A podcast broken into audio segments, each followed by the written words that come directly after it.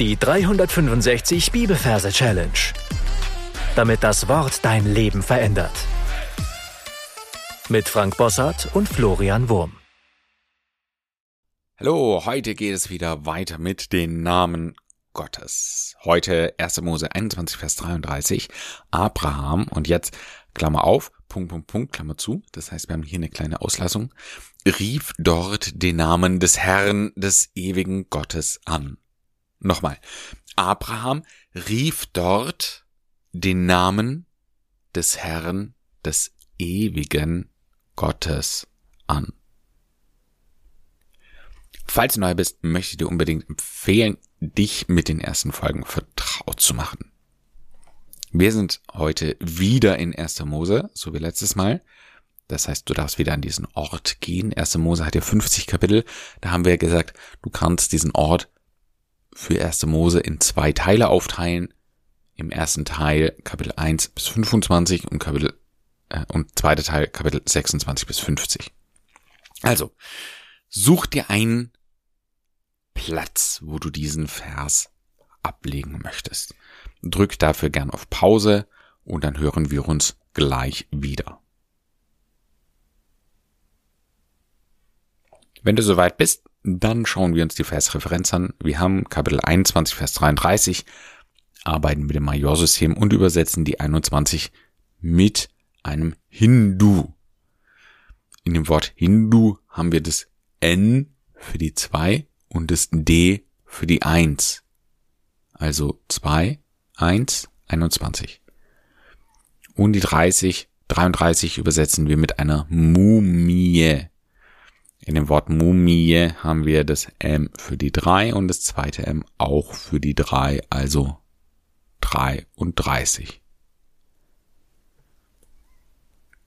So, das, was ich hier vor mir sehe, das ist ein Hindu in Form eines Fakirs, der im Schneidersitz auf einem Nagelbrett sitzt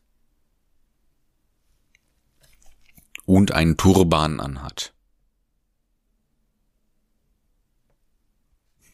Also ein bräunlicher Mann, ein Inder, der auf im Schneidesitz auf einem Nagelbrett sitzt und einen Turban auf dem Kopf hat. Und dann schauen wir auf seinen Schoß und da sehen wir eine Mumie. Also eine in Leichen eingewickelte Person, die liegt klein auf seinem Schoß. Wichtig sind die Größenverhältnisse. Also unser Hindu, der muss riesig sein, so groß wie ein Elefant. Und da liegt dann ein relativ kleiner, kleine Mumie auf seinem Schoß. Und dann sehe ich, wie er anfängt, diese Mumie auszuwickeln. Also der zieht an, an dieser Leinbinde und während er daran zieht, rollt sich diese Mumie auf seinem Schoß, ähnlich wie äh, eine aufgewickelte Schnur, die so abgewickelt wird. Dann dreht sich dieser Wollballen. Und so ähnlich sieht es da auch aus. Und er wickelt, wickelt, wickelt, wickelt. Und dann kommt ein älterer Herr zum Vorschein. Mit einem langen Rauschebart, einem langweilenden Gewand und einem Wanderstab. Und wir erkennen ihn, es ist Abraham. Und er ist äh, nicht tot, sondern quicklebendig. Das heißt, er steht auf auf seinem Schoß, springt herunter. Und da sind wir schon beim Vers, der heißt ja Abraham. Abraham. Und dann kommt ja in unserem Fall jetzt diese Auslassung, weil wir wollen ja nur Relevantes uns merken. Und dass er dort einen Baum gepflanzt hat, schien mir jetzt nicht so wichtig also Abraham, Auslassung, und dann rief dort den Namen des Herrn des ewigen Gottes an. Also er springt runter von dem Schoß, unser Abraham, und dann sehen wir, wie sein Mund sich öffnet und riesig wird. Ja, also er bekommt einen über die Maßen großen Mund und ruft, ja, unser Merkbild verruft eben.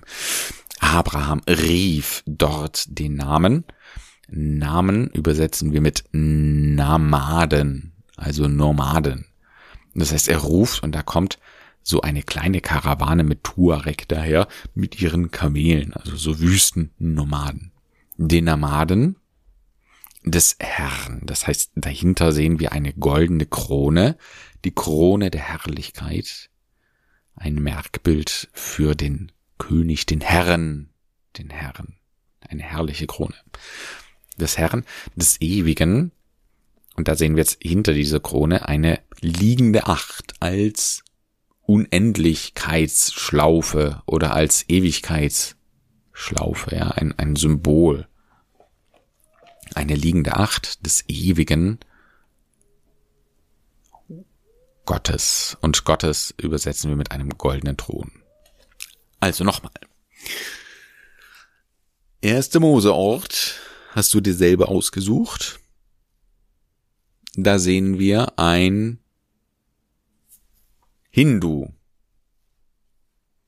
ein indischen Mann, braune Hautfarbe, im Schneidersitz, auf einem Nagelbrett mit einem Turban auf dem Kopf und auf seinem Schoß liegend eine eingewickelte Person, eine Mumie für die 33. Mumie wird ausgepackt, dann kommt ein Mann mit Rauschebart. Orientalische alte Gewänder. Und ein Wanderstab, so wie du dir halt den Abraham vorstellst, aus den Bildern deiner Kinderbibel. Oder von deiner Sonntagsschule. So ein Abraham-Typ eben. So, und sein Mund wird groß, denn er ruft, rief dort den Namen, kommen die Nomaden, des Herrn die goldene Krone, des Ewigen die liegende Acht, Gottes der goldene Thron an. Also Abraham rief Riesigmund dort den Namaden des Herrlichkeitskrone, des Ewigkeits liegende Acht, Gottes, der goldene Thron, an. So, du darfst jetzt auf Pause drücken und darfst alles, was wir bisher besprochen haben, für dich noch einmal wiederholen.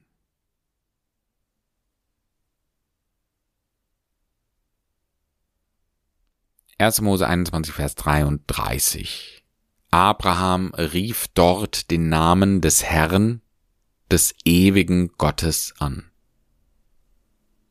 Und natürlich bekommst du von mir wieder ein Tipp, wie man diesen Vers singen kann.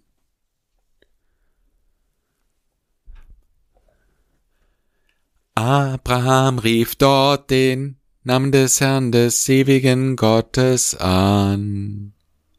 Und sing mit. Abraham rief dort den Namen des Herrn des ewigen Gottes an. Abraham rief dort den Namen des Herrn des ewigen Gottes an. Diesmal gefällt mir die Melodie ganz gut und ich kann mir gut vorstellen, dass es ein Ohrwurm werden könnte. Das heißt, du darfst den Vers ein paar Mal vor dich hinsingen, dann deine Anki-Merke einsingen.